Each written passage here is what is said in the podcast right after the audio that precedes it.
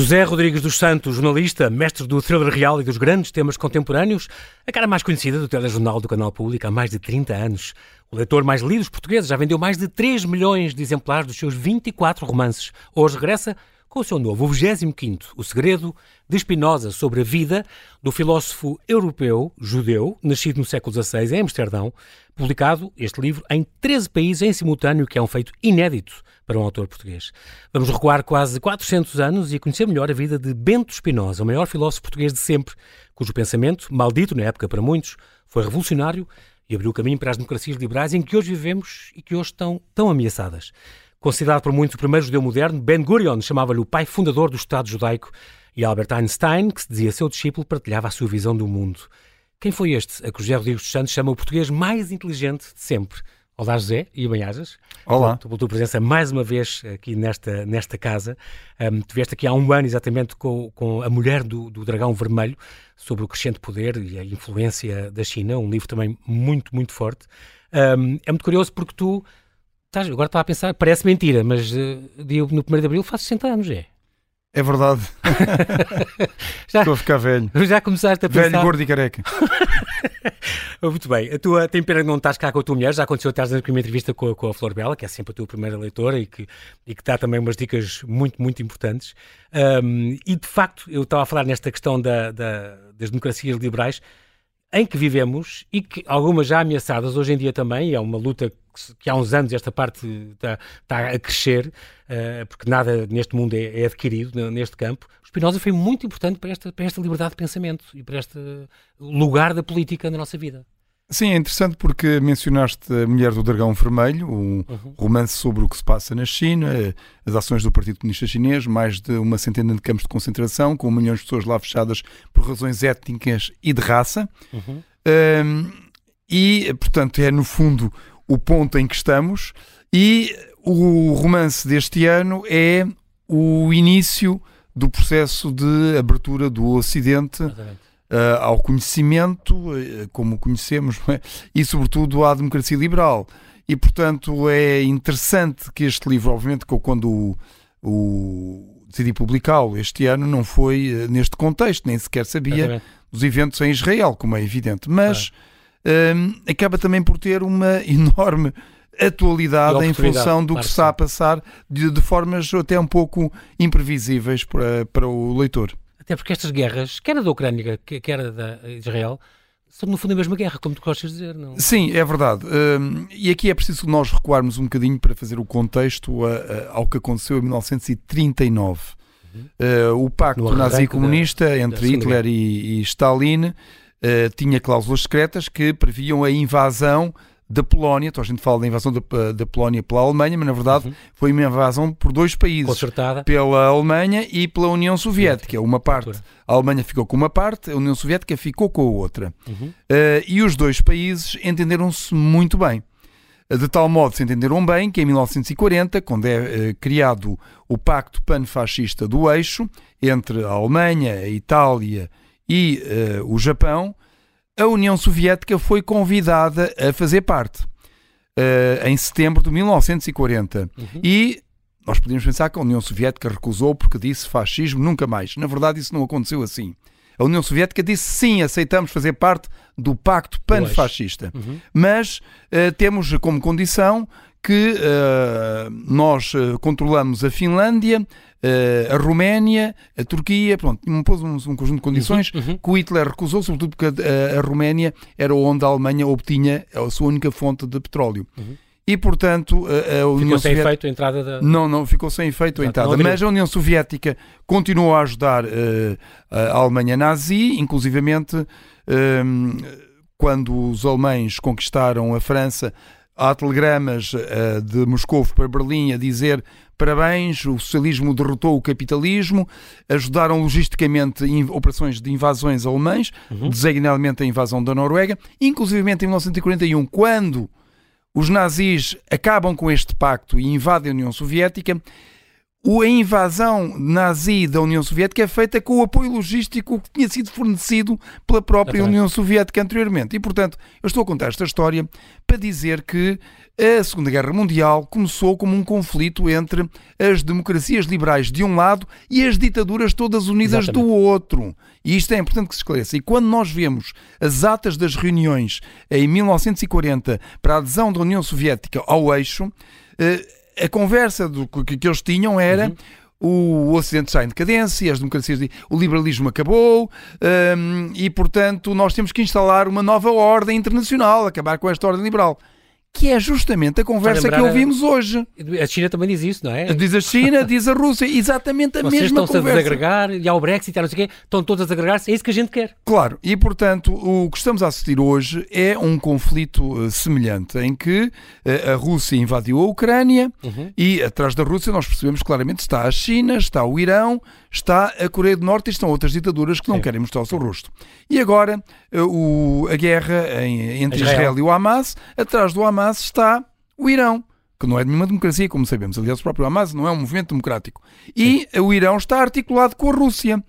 E, portanto, claro que podemos dizer, e com absoluta verdade, que são conflitos inteiramente diferentes com histórias diferentes, causas diferentes e tudo diferente. isso. Sim. Mas eu também posso ser a mesma coisa quando os alemães invadiram uh, a França em 1940, quando a União Soviética invadiu uh, a Finlândia, quando o Japão uh, invadiu Hong Kong e Singapura e a Indochina e, a, e as Índias Orientais Holandesas. Tudo isso eram conflitos diferentes, com raízes diferentes, características diferentes, mas todas elas faziam parte do grande confronto, de tal modo que hoje são integradas na Segunda Guerra Mundial.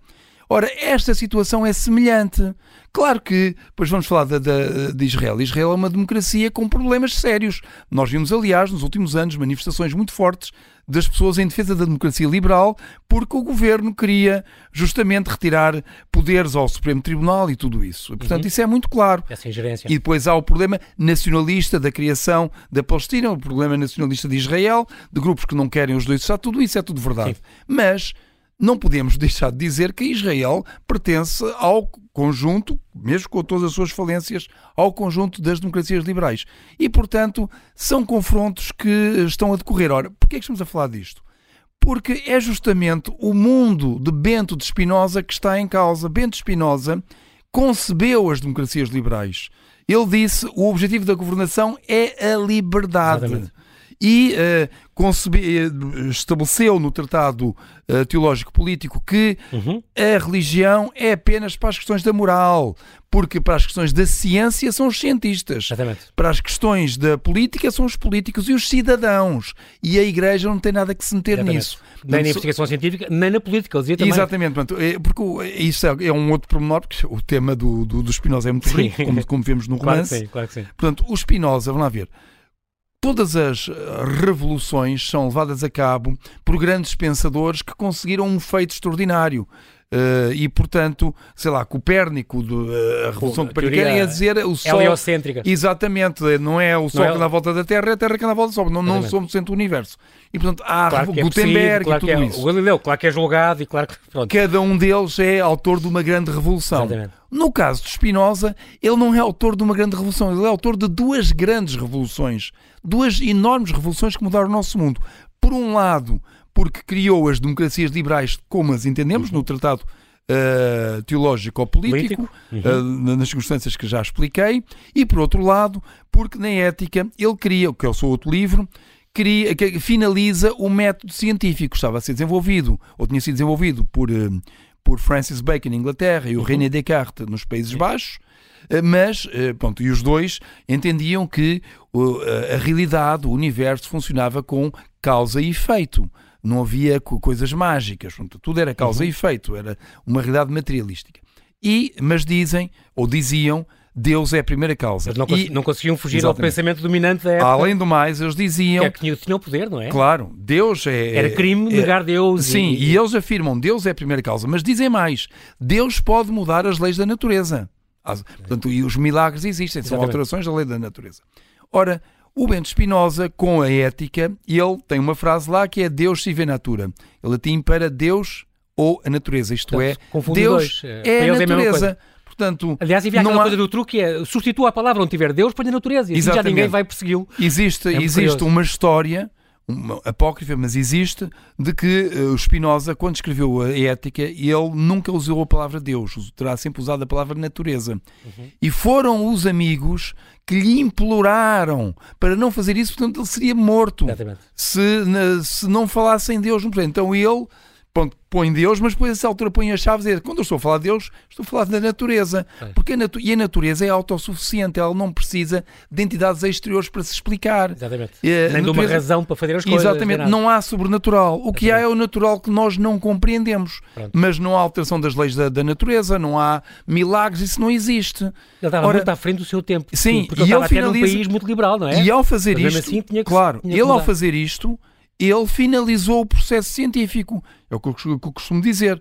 A invenção da, da vacina contra a Covid-19 segue o método científico, seguiu o método científico que foi finalizado pelo, pelo Spinoza, a ida do homem à Lua. Mesmo as pessoas que estão a ouvir esta conversa na rádio, a rádio foi desenvolvida, é uma tecnologia desenvolvida com base no método científico que foi finalizado por Bento Spinoza. Portanto, nós vivemos okay. no mundo de Bento Spinoza.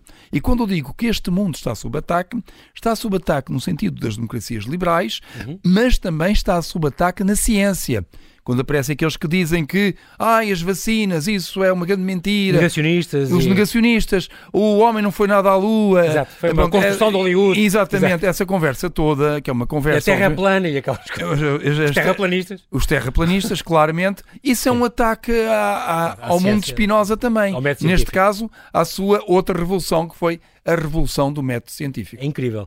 Este, e é engraçado estas ideias deles, tem que haver uma separação entre as igrejas e o Estado.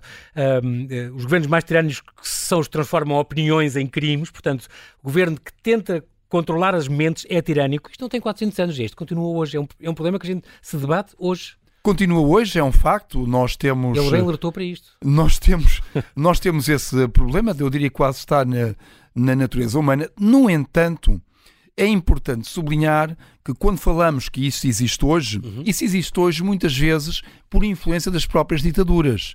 Porque, por exemplo, o Sr. Donald Trump foi eleito na América por voto popular. Sim. E, portanto, e, e, e muito por nesses negacionistas. Mas é preciso sublinhar que o Sr. Trump só conseguiu ser eleito porque houve uma campanha claro. na internet mobilizada por uma ditadura, que é a Rússia. Sim. que andou a manipular eh, as coisas na América. E a mesma Rússia andou a manipular na Grã-Bretanha para provocar o, o Brexit. Brexit. E na Checoslováquia. E, e na, exato, eh, exatamente. Foi aprovado o partido pró-russo. Atualmente eh, na, na, Eslováquia, na, Eslováquia, isso aconteceu. também em França, os. Mas aí não correu tão bem, como Aí não correu bem, mas por exemplo em, Fran... em Espanha estão, os movimentos separatistas estão a ser encorajados pela Rússia.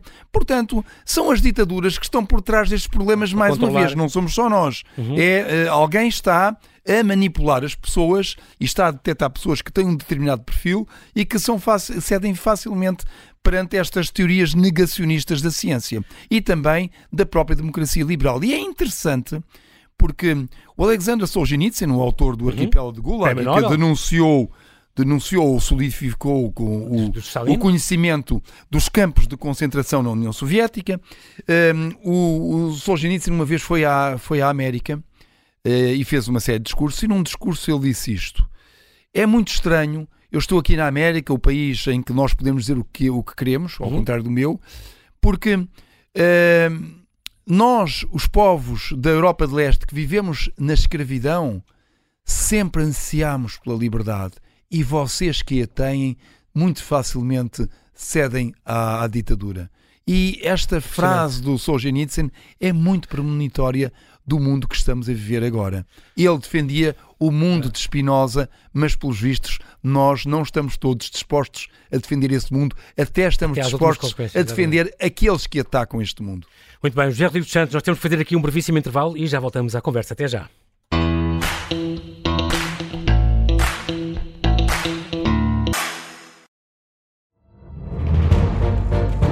Esta é a história do padre obcecado com a infiltração do comunismo na Igreja que tentou matar o Papa em Fátima. Que raio de coincidência! No dia 13 de maio. E, a partir desse momento, o Papa Voitila nunca mais deixa de olhar para Fátima.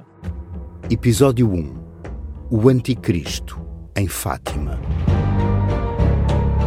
Matar o Papa é uma série para ouvir em seis episódios e faz parte dos Podcast Plus do Observador. Um novo episódio a cada terça-feira. Os assinantes do Observador têm acesso antecipado a todos os episódios desta série, já disponíveis em observador.pt. Os Podcast Plus do Observador têm o apoio da Kia.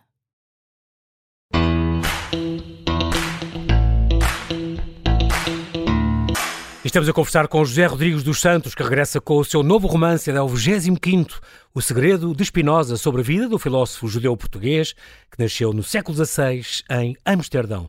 José, entretanto, está na, na, na televisão esta, esta série do Códex de 632. Dá-te imenso gozo e prazer. Sim, o último episódio foi, foi na segunda-feira, mas pode ser uhum. visto na RTP Play e na Globo Play.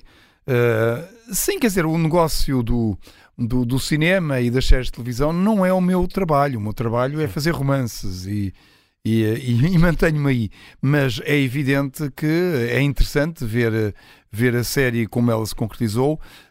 Este livro muito já bem. tem 18 anos. Tem 18 anos e a série está muito boa. Eu fiquei uh, embasbacado. Bem impressionado? Sim, porque é, é que eu olho para aquilo e parece uma série americana, mas é em português. Sim, tá, é o guião é muito bom o, um, o, a, a, interpretação excelente, a realização. É engraçado, tu uh, próprio tinhas adivinhado, tinhas previsto, tinhas sugerido que para ser um protagonista, se fosse americano era o Tom Hanks, mas se fosse português era o Paulo Pires. Sim, isso foi uma. Foi, exatamente, há muitos anos, é quando me falaram. E, mas não fui eu que escolhi o Paulo Pires, portanto foi. Uh, o produtor, o realizador. E ou... ele, ele encarna muito bem, muito o, bem. o, Tomás Noronha, portanto. É, é engraçado um, que uma vez disseste que este Código 632 era o livro que eu reescrevia se pudesses. Não estamos a falar só daquela cena do sexo das, das mamas na sopa, não é isso que estamos a falar? Não, estamos a. É, é do quer dizer, tom, portanto, é do quê? Não, porque vamos ver, quando um autor, uma pessoa começa a escrever, vai depois apurando a, claro. a, a, técnica da narrativa, não é? Portanto, haveria coisas que eu alteraria. Por outro lado, devo dizer que o romance tem também, por eu não usar determinadas técnicas, tem, é muito, muito autêntico e muito hum, original, porque Sim. é de facto uma forma diferente de fazer ficção. E, e eu acho que depois isso acabou por marcar. Com o Paulo Pires, Débora Seco Betty Faria, por exemplo, Ana Sofia Martins, o José Mata tem sido uma, com o guião de Pedro Lopes, falámos nele já agora, que, que adaptou isto, uh, ah, um, esta, esta a história alterarias um bocadinho a história ou não, se o reescrevesse? Quer dizer, terias, punhas mais ação, porque estás agora a vê-lo na televisão, não muda um bocadinho a perspectiva das coisas? Não, sim, eu faria, faria coisas diferentes. Agora, o que exatamente teria que parar e pensar, não é? Mas já haveria coisas que faria diferente. Tendo dito isto, como eu disse também, um, como está, acabou por uh, ser muito, muito, muito original, sim. não é? E é muito também curioso, porque falas, é um romance que fala um bocadinho uh, uh, neste, neste debate que já vem, aliás, do século XIX, do Cristóvão Colombo, do Cristóvão Colombo. Que é um bocado parecido com o debate do, do Spinoza, porque o Spinoza durante muitos anos foi dito que ele era que ele era espanhol. E uh, pronto, isso, pelos vistos, apesar da evidência em contrário de que isto não podia ser, porque ele estava na comunidade portuguesa de Amsterdão, Exatamente. que tinha de facto alguns espanhóis, era, talvez 20% eram espanhóis, mas 80%... Ele era dos Espinosos da Vidigueira. Sim, o pai, o pai era, o Miguel era da Vidigueira, uh, nasceu lá, e a mãe, a Ana, Ana Rebeca Gomes Garcês, era, há dúvidas se seria do Ponte, Ponte Lima, Lima ou... do Porto. Okay. Eu no romance fui para a versão de Ponte Lima porque parece mais natural que muita uhum. gente do Norte que eh, quando está no Porto, na verdade não são pessoas do Porto, muitas delas são pessoas Sim. que vêm de outras exatamente, zonas, exatamente. enquanto tem Ponte Lima são todas de Ponte Lima, não é mais difícil vir de outras regiões e portanto parece-me que mais lógico que ela seja de Ponte Lima. Tu aqui, a tua, a tua tese é um bocadinho que há um Cristóforo Colombo que é um plebeu, genovês, tecelão e tal, que saiu de Génova quando tinha 14 anos depois há um Cristóvão Colón, que é o almirante ibérico, o vice-rei das Índias, casou com uma nobre portuguesa da Madeira, uh, Dona Filipa Prestrelo e tal, e que sabia latim, sabia matemática e tal. E tu dizes, existiram os dois, são os dois históricos, mas a minha tese é que não são o mesmo. E pois não são a mesma Italianos pessoa. e não sei o quê, puxam o braço à sua sardinha e dizem que são o mesmo, claro. Um plebeu não podia casar com Dona Filipa Muniz Estrela. E saber latim, e saber uh, o que Sim, ele sabia, saber latim, astronomia, pronto, navegação. Exatamente, isso não, não isso é... Não faz muito qualquer, sentido. Qualquer historiador tem a obrigação de... especialidade nesta área, não é? Sim tem a obrigação de saber isto, não é? E muitos historiadores sabem. Eu, aliás, uma vez estava a conversar com um historiador perito nos descobrimentos, eu disse, eu acho muito difícil muito improvável que ele uh, que um plebeu casasse com a Dona Filipa Muniz Porcelo. E este historiador, que é um dos uhum. grandes especialistas dos descobrimentos, disse-me: uhum. não é muito difícil, é impossível. no século XV, isso é impossível acontecer. Portanto, até pode ser que ele seja genovês, mas aquele homem que estão a dizer que é, não pode ser. Não é ele. Muito bem. É uma polémica que vai continuar agora. Estás na visão com o Roger de Jesus, também estou numa polémica. Não, quer dizer, tu tens as não, tuas não- pesquisas todas na, na tua garagem, nos armários, de vez em quando tens que lá ir ver coisas para provar os teus. Sim, os não, não, quer dizer, eu nem, nem, nem vejo bem como é que isto, uma coisa, para mim é evidente, Este não debate há... é sempre bom, o debate é sempre Sim, não, o saudável. debate é bom e até porque depois eh, avançou-se um bocadinho, percebeu-se as debilidades de certos argumentos. Eh, De facto, não há provas sólidas de que o tecelão, eh, o tecelão plebeu Genovês, genovês. genovês seja o almirante vice-rei. No século XV, um plebeu vai para vice-rei, mas Sei, há algum sei- historiador que possa sei defender uma coisa Sei destas. conduzir armadas, mas também faço tapetes Pois, horas quer dizer, é estranho, não é? Um vice-rei tem que ter sangue nobre. Isso é uma coisa. Isto para mim, eu nem percebo como é que eu tenho que estar a, a repetir isto, porque é de tal modo evidente que não, nem sequer tem discussão. Hoje em dia, claro, nós temos eh, o rei de Espanha casou com uma plebeia. Lá nos países escandinavos está a Aliás, acontecer. colega jor- jornalista, exatamente. Exatamente, portanto. A Mas no século XV não era assim. E, portanto, claro, o Dona Filipa Nunes Porcel também não era nenhuma rainha. Era uma mulher da, da nobreza. Da nobreza. E, portanto, isto não, não- isto não faz sentido e é, basta usar dois dedos de testa para, para perceber eh, que não é possível. Recebeste há muito pouco tempo em França este Prix d'Excellence eh, pela, pela tua obra literária, este prémio internacional que te foi atribuído. Mais um, tens uma série, já fazes coleção destes prémios, é muito importante. Cá as pessoas ainda têm algum parti pris, já agora temos em França. Eh, tu não, como é que sentes que não és muito homenageado cá e não és muito premiado, a não ser por eu leitores? acho- por leitores mas é é acho importante. sou, mas eu acho que sou por causa dos leitores. É verdade. Efe- efetivamente, os escritores eh, existem porque há leitores. Se não houver leitores, não, não existem, não é? E, portanto, esse é, é, é, o que é realmente de fundamental eh, na escrita. Eu, aliás, até quando ouço os escritores dizerem ah, eu não escrevo, não quero saber se tem leitores ou não, então, então se não quer saber se não tem leitores, escreva e não publique. Exatamente. Quando a pessoa Guarda publica é para ser lido. Obviamente. Portanto, está ali numa postura blasé que é disparatada. Um escritor pode escrever para que não quer saber de, de leitores, então nesse caso não publica. Aliás, há um romance do Paul Auster que é sobre um cineasta que faz filmes, mas como não quer saber do, Do do público. público, não, não, não os divulga, não, Não- não, não para o cinema. Exatamente, pronto, aí, aí é coerente. Agora, dizer eu não quero saber se sou lido e depois publicar o livro é que não é coerente. Portanto, obviamente Sim. que está numa- a fingir que não é importante. Claro que é importante e é legítimo que um escritor queira ser lido, acho isso normal. E, eh, e, e, na verdade, os leitores é o, é o, é o coração. Não há, não, há, eh, não há livros sem leitores. Exatamente. E, portanto, eles são o mais importante. E esse reconhecimento eu tenho em Portugal. No estrangeiro, tenho o reconhecimento dos leitores e tenho o reconhecimento da crítica. E, portanto, eh, também está muito bem. E, Esta, tu, queixo. como apresentador do, do telejornal, tu, esta crise que estamos a viver agora neste momento, com a queda do governo, não, não, não estavas, não, era, não foi na tua semana, deve estar todo contente por isso, mas ah, vais apanhar isso para a semana. Mas, José, tu dizes sempre que. Como é que estás a viver esta crise neste sentido em que tu, eu sei que desde que tu apresentas o telejornal, não votas, fazes questão de não votar e, e manter, porque a verdade não tem cores e, portanto, queres estar na- naquele limbo, digamos assim, tens as tuas preferências, mas a ninguém contas, nem às paredes confessas.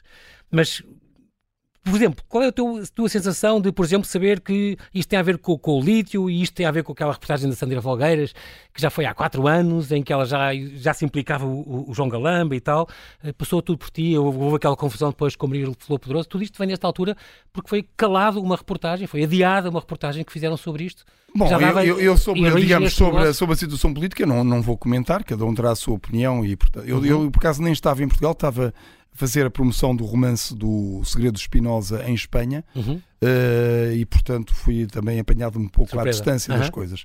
Mas eh, pronto, ainda tenho naturalmente orgulho que tenha sido a RTP, neste caso com o programa da Sandra Felgueiras, quem Sexta. pela primeira vez denunciou esta situação Uhum. eh, e depois e, e que deu sequência às investigações eh, e portanto naturalmente que isso que isso foi muito bom, é uma, foi ótimo para a RTP eh, e foi ótimo para a independência da RTP, eh, co- que é fundamental sempre preservar e, portanto, eh, sob esse aspecto, acho que eh, a RTP está de parabéns. Tu dizes sempre que é importante isso. Por exemplo, quando estiveste em Macau, quando, quando começaste a tua vida profissional, disseste sempre que não era um sítio adequado para exercer o jornalismo, porque é muito controlado politicamente e vieste a Portugal, mas também não querias ir para. para... Sim, Era tudo eu- controlado pelo Estado também na altura. Sim, eu, eu, eu, eu vim de Macau, vim para. Foste para Londres para fugir um bocadinho disso. Exato, exatamente. Eu, fui, eu vim para Portugal tirar o curso e depois, quando chegou uh, o momento de decidir, para um- enfim, uh, onde é que ia fazer o estágio, Uhum.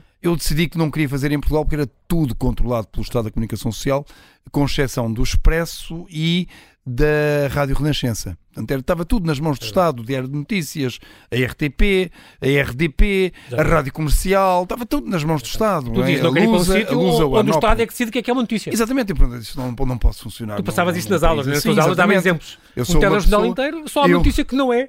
Eu sou como o Bento Espinosa, não é pela liberdade e, portanto. Porque é da, da multiplicidade, eh, da pluralidade que há avanço. Um dos grandes, uma das grandes forças da democracia, a democracia do Espinosa, é justamente porque nós temos defeitos, atenção. Eh, a nossa democracia está cheia de defeitos, toda a gente sabe disso, não é? Como dizia o Churchill, Não- é o melhor, as outras todas. É o menos mal, ou isso. Portanto, é, tem, tem, tem tudo isso agora. Claro. O que nós não temos é, como aconteceu esta semana, acho que é uma notícia de anteontem, que na Rússia uma, uma mulher foi condenada a oito anos de prisão pelo crime de pôr mensagens pela paz em, eh, em etiquetas de roupa. Oito anos de prisão por isto. Na China eh, existem mais de uma centena de campos de Falas concentração, como eu disse, com milhões de pessoas lá fechadas. No, no, no Irão, de as raça- de mulheres estão a ser eh, perseguidas por não usarem véu. Véu. Ainda há umas semanas há mais uma que morreu às mãos da polícia da moralidade, beneficiando do sistema de vigilância que o Partido Comunista Chinês pôs na, De vigilância na- na- no, ruas, Irão com algoritmos para identificar pessoas, que, para identificar mulheres que não têm, não têm véu. Já falavas E, disso na Mulher do Dragão Vermelho, já os Exatamente. países que estão a comprar, os países Ora, satélites que estão a comprar Mas querem sistemas. comparar esses, esses sistemas com o nosso sistema, com os seus defeitos eh, todos, não, não, não tem comparação. E, Até porque tu portanto, dizes que a questão da- do controle das pessoas e os dados biométricos e tudo, mas é mais por questões eh, Comerciais. comerciais e não para Claro, publicidade. não é bonito, tanto para político, mas não é, mas não é para manipulação política como, e para controle político, como nós Não vemos. tem nada a ver. Na China, aliás, já desenvolveram um algoritmo, dizem eles, que permite identificar pelas reações do rosto quais são as ideias políticas de cada pessoa que está a ser vigiada. Isto, quer dizer, que- que- querer comparar, querer pôr ao mesmo nível uma democracia liberal com os seus defeitos, que os tem naturalmente, com estas ditaduras, epá, eu peço desculpa, não, não faz sentido nenhum. E é muito interessante um- um- no, no final da Mulher do Dragão Vermelho, como te lembras, falámos disso Uhum, ano passado, aquele diálogo entre a chinesa e a portuguesa no final do livro, não, não vou fazer um spoiler, mas apenas para dizer que ela tem aquela situação toda, então a portuguesa diz, bom, mas, epá, nós nas democracias também temos problemas, também temos inflação, também temos políticos que mentem, e uns aldrabões, e até roubam, e não sei o quê, e patati, e patata. E diz a chinesa depois de ouvir aquilo tudo: sim, sim, mas vocês têm campos de concentração no, no, no vosso país? Bem, isso não temos. Têm pessoas detidas nesses campos por razões de raça? Não. Têm câmaras de vigilância em vossa casa para ver o que é que vocês fazem, tudo isso? Bem, não. Epá, vocês são uns mimados. Vocês são uns mimados. Vocês queixam-se de coisas que não têm o menor sentido. Isso não são problemas para nós. há que Quem nos dera a nós exatamente. ter os problemas das democracias. Eu acho que isto aqui resume, na essência, que entre democracias liberais e democracias liberais barra ditaduras não há qualquer comparação. Há muitas coisas também a acertar e a, e a agulhas a afinar. Tu próprio dizes o país está, está a empobrecer eh, atualmente, Portugal, já há um- duas ou três décadas, mas é uma coisa que não se fala. Sim, porque nós vivemos, olha, é a questão dos salários. Nós vamos ver os salários, temos uma evolução dos salários. Ah, mas todos a, costuma haver aumentos e tal e não sei o quê. Sim, aumentos nominais, mas a mim o que me interessa o aumento nominal, interessa-me o aumento real. Exato. Também o A é governo da? Venezuela fez um aumento de 300% dos salários. De... Isso é um, é um magnífico governo. O problema é que a inflação estava em 700%. Portanto, foi um corte no salário real ainda perderam- de exato. 400%, que é a diferença entre os 300% e os 700% do, do, da, da inflação. Portanto, o que nos interessa a nós é o salário real. E olhando para a evolução do salário médio real, eh, constatamos que de facto há uma perda constante em muito tempo e, portanto, nós temos problemas e nós temos, evidentemente, que atender a eles e resolver. Temos uma fuga massiva, já não eh, de pessoas que imigram de classe baixa, mas também da própria classe alta, não é? Sim, e de, Isso é um fenómeno jovens absolutamente novo. das universidades. e- Exatamente, e foram tuas, fogem, como foi o meu, exato. fogem imediatamente. E, portanto, isto, e o que é que vai acontecer amanhã ao país? Isto é um problema muito sério. Este, este livro do, do Spinoza, eu tenho uma pergunta muito simples que é como é que te lembraste de repente desta figura? Aliás, tu quando disseste que falar sobre, falar sobre o maior filósofo português, ninguém, quase ninguém acertou. Pois é estranho, eu que sempre lanço, eu lanço os meus livros em outubro e toda a gente sabe isso. O próximo já está pronto, já sei. Já, já está pronto, é verdade. e, um, e então. Certo, várias pessoas, olha, vai ser sobre o maior filósofo. Vai ser o maior filósofo. Perguntavam qual é o tema, disse não posso ser qual é o tema, mas é, é sobre o maior filósofo português. E toda a gente, bom, é o Agostinho da Silva, é o Padre António Vieira. E só a reitora da Universidade Católica é que disse, ah, Bento Espinosa. Portanto, eu percebi que havia uma ignorância generalizada. O Bento Espinosa, como vimos, era, era filho de portugueses, falava português em casa, a sua língua materna era o português, pensava vivia na cultura português, portuguesa, é pensava em português. Uh, na sinagoga, uh, os serviços eram conduzidos em português e, portanto, ele era culturalmente um português, era um judeu português. E a mim o que eu estranho é a ignorância geral e a nossa incapacidade de homenagear este que foi o nosso Verdade. maior intelectual, Quando um lá homem. Fora, tu estiveste na Holanda e de facto todo lado há estátuas, to, toda a gente cátedras, celebra to, o edifício do governo, o Palácio de São Bento de, de, de em Haia, Haia. Do, Palácio São Bento da, da Holanda, da, não é? Dos Países Baixos. Uh, na fachada tem cravada na pedra, não é desenhada sobre pedra, é cravada na pedra 22, 22 frases do Spinoza, Incrível. que é, é o filósofo mais importante. E nós é uma ignorância total. O nosso sistema cultural, nosso sempre em ignorância total, é um dos maiores filósofos da história da humanidade. Mudou o nosso mundo. E, portanto, eu, costumo dizer, no outro dia eu dizia, nem, nem sequer uma rua temos. Depois houve um leitor que, um, que, que telefonou e disse: Epá, não há uma rua em Vila Nova de Gaia que se chama Espinosa. Epá, mas nós, por exemplo, nós temos os Mas aeroportos. é outro, António Espinosa. Nós temos os aeroportos, temos nomes de políticos do século XX. E futebolista. Eh, E temos também de futebolistas, exatamente. Nós vamos construir um novo aeroporto em Lisboa. Porquê é que não chamamos Porto? O aeroporto Bento Espinosa, como os italianos têm o aeroporto Leonardo da Vinci, Da Vinci, ou eh, o, o, aeroporto Galileu Galilei, porquê é que não homenageamos um intelectual nossos, em vez de um político ou de um futebolista? E, e como tu dizes, o intelectual. Uh, que, que, é muito. muito há, quem o considera primeiro na, na, sua, na sua civilização é os judeus, por exemplo, podem ser, nós portugueses também, os holandeses também consideram. Exatamente. E atenção, um. muitos dos uh, filósofos, por exemplo, o, o Hegel escreveu em filosofia começa sempre por Spinoza. E, uh, e, houve um outro uh, que disse uh, em filosofia a Spinoza e aos outros. E portanto, é um, como tu disseste, o Einstein é, é, referente, o herói dele São, era Spinoza. Dele, exatamente. É, o, o, o, Freud também falou sobre isso.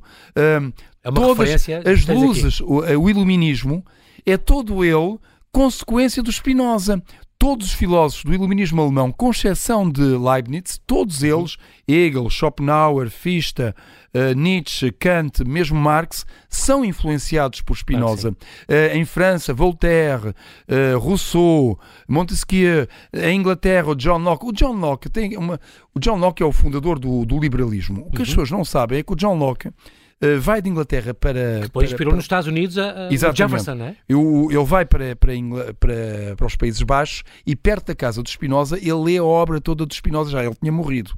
E ele depois quando escreve as suas teorias, são as teorias de Spinoza. Ele nunca cita Spinoza porque não podia citar. Pois. Spinoza era um autor maldito naquele exatamente, tempo. Exatamente. Era como se fosse Satanás. Não se podia citar o nome dele. E as ideias depois do, do John Locke estão na Constituição Americana e estão também na Constituição Portuguesa, na Constituição Francesa. São as ideias do, como disse, da, da, democracia liberal. E é interessante que há umas semanas, eu gosto de contar esta história porque é, é muito relevante. Há a hipótese de Donald Trump, que é obviamente antiliberal, uh, ser, ser reeleito. Uhum. E o, o novo chefe de Estado-Maior das Forças Armadas Americanas uh, tomou posse há umas semanas e ele, no seu discurso, disse isto, com base neste, coisa, neste, neste cenário, contexto. Neste cenário. Uh, eu quero fazer notar que nós, os militares, não obedecemos ao Presidente, nós obedecemos à Constituição dos Estados Unidos. E se houver uma ordem do Presidente que entra em contradição com uh, a Constituição, nós obedecemos à Constituição, não obedecemos ao Presidente. Ora, o que ele estava a dizer é que é um entre o Presidente e Bento Espinosa, ele escolhia Bento Espinosa, porque a Constituição Americana, obviamente, são as ideias de Espinosa. É tão importante, uh, as ideias, são tão importantes as ideias deste, deste grande português quanto isso. Importante, este, este homem tem aqui uma, um percurso extraordinário que tu, que, tu, que tu falas e que tu descreves, até morrer de tuberculose, com, com, com, com agravada por silicose, que ele polia aquelas lentes, portanto, é assim que vamos assistir à, à morte dele. Sempre ele que foi maldito e que foi excomungado uh, até pelos judeus, no, no seio do, da nação onde, onde, ele nasceu, foi a primeira vez que tu não tinhas ido antes à, à, à terra dos teus protagonistas conhecer e tal, só foste agora depois até o Já tinha acontecido com, com Auschwitz e ambos pelo mesmo motivo. E eu comecei a escrever o, o Segredo de Spinoza, que aliás aborda uma peste, uma, uma pandemia que ocorreu naquela altura. Eu comecei a escrever no primeiro dia do segundo confinamento em Portugal. Ah, okay. E terminei o livro no último dia do segundo confinamento. Mas na altura não era possível viajar e, portanto. Mas também nunca tinhas ido a Amsterdão. Não, já tinha ido a Amsterdão. Ah, okay. Tinha ido era, a, a, a, ao cemitério. Exatamente, à procura sim, do, do Spinoza. Mas, quer dizer, em bom rigor é possível fazer o romance sem, e como, como, claro. como aliás se vê, Mas tu sem, gostas, sem tu documentas tão bem que gostas. Gosto de ir lá. Uh, e portanto, as viagens eram muito complicadas, não fui. E depois, no ano passado, fui para a Ucrânia, no início da guerra, e no regresso um, tive o voo marcado para Amsterdão. E então disse: pá, eu quero chegar de manhã, passar o dia lá, pelo menos para. para mas depois a RTP equivocaram-se nas marcações das horas e portanto acabei por não conseguir Uh, fazer essa visita, mas pronto, não é, isso é inconsequente, seria apenas uma graça Sim. de estar no, no, no ir no, até porque a casa dele em Amsterdão já foi destruída, uh, uh, a sinagoga original já foi destruída, portanto, a sinagoga de Amsterdão que lá está, é uma sinagoga que foi estreada, foi inaugurada de, poucos, poucos anos antes da morte do, do Spinoza. Não foi, não foi aí que ele foi julgado e foi excomungado pela comunidade portuguesa. Ainda está igual, e, não portanto, tem eletricidade nem nada, nem vive aqui. Exatamente, é, um, é um edifício muito interessante. É, é, é importante dizer que a, que a nação, isto é, a comunidade dos judeus portugueses, ela está no nascimento, juntamente com os neerlandeses, está no nascimento do capitalismo e do liberalismo. Gante Espinosa, como vemos, uhum. mas também uh, porque os portugueses de Amsterdão fundaram, com os neerlandeses, a Bolsa de Amsterdão e fundaram a Companhia das Índias Orientais. Todo o processo de expansão, de descobrimentos e das expansões europeias eram feitas pelo Estado. No caso dos neerlandeses, foi feitos por companhias privadas. No Exatamente. caso, da, por exemplo, da Companhia das Índias Orientais, cujos eh, um dos proprietários eram justamente os portugueses uh, de, da do Alto Grafto, da nação. Muito bem, Zé, nós temos, não temos tempo para mais. Quero agradecer muito a tua, esta tua disponibilidade em vir aqui. José Luís dos Santos, muito obrigado pela, por, por, esta, por esta ideia, por este livro. Ficamos já à espera do próximo. Não há nenhuma dica que, vai, que nos dês, só para a gente estar à espera do. Já será do Tomás Noronha, com certeza. Uh, vai ser polémico. O 13 terceiro dele, vai ser polémico. Vai Ótimo, ser polémico. então voltarás. Uh, vais matá-lo um dia ou não? Isso não, não sei. Tal como o Sir Arthur Conan Todos... Doyle matou o Sherlock Holmes todos eh, no, no na vida, prazo, no universo, tudo nasce e tudo morre, incluindo o próprio universo. Já está, portanto, portanto que é sobre o Lavoisier. Quero agradecer muito e sim, então deixo aqui esta dica, uh, uh, O Segredo Espinosa, o novo romance do José Rodrigues dos Santos, uma edição Planeta.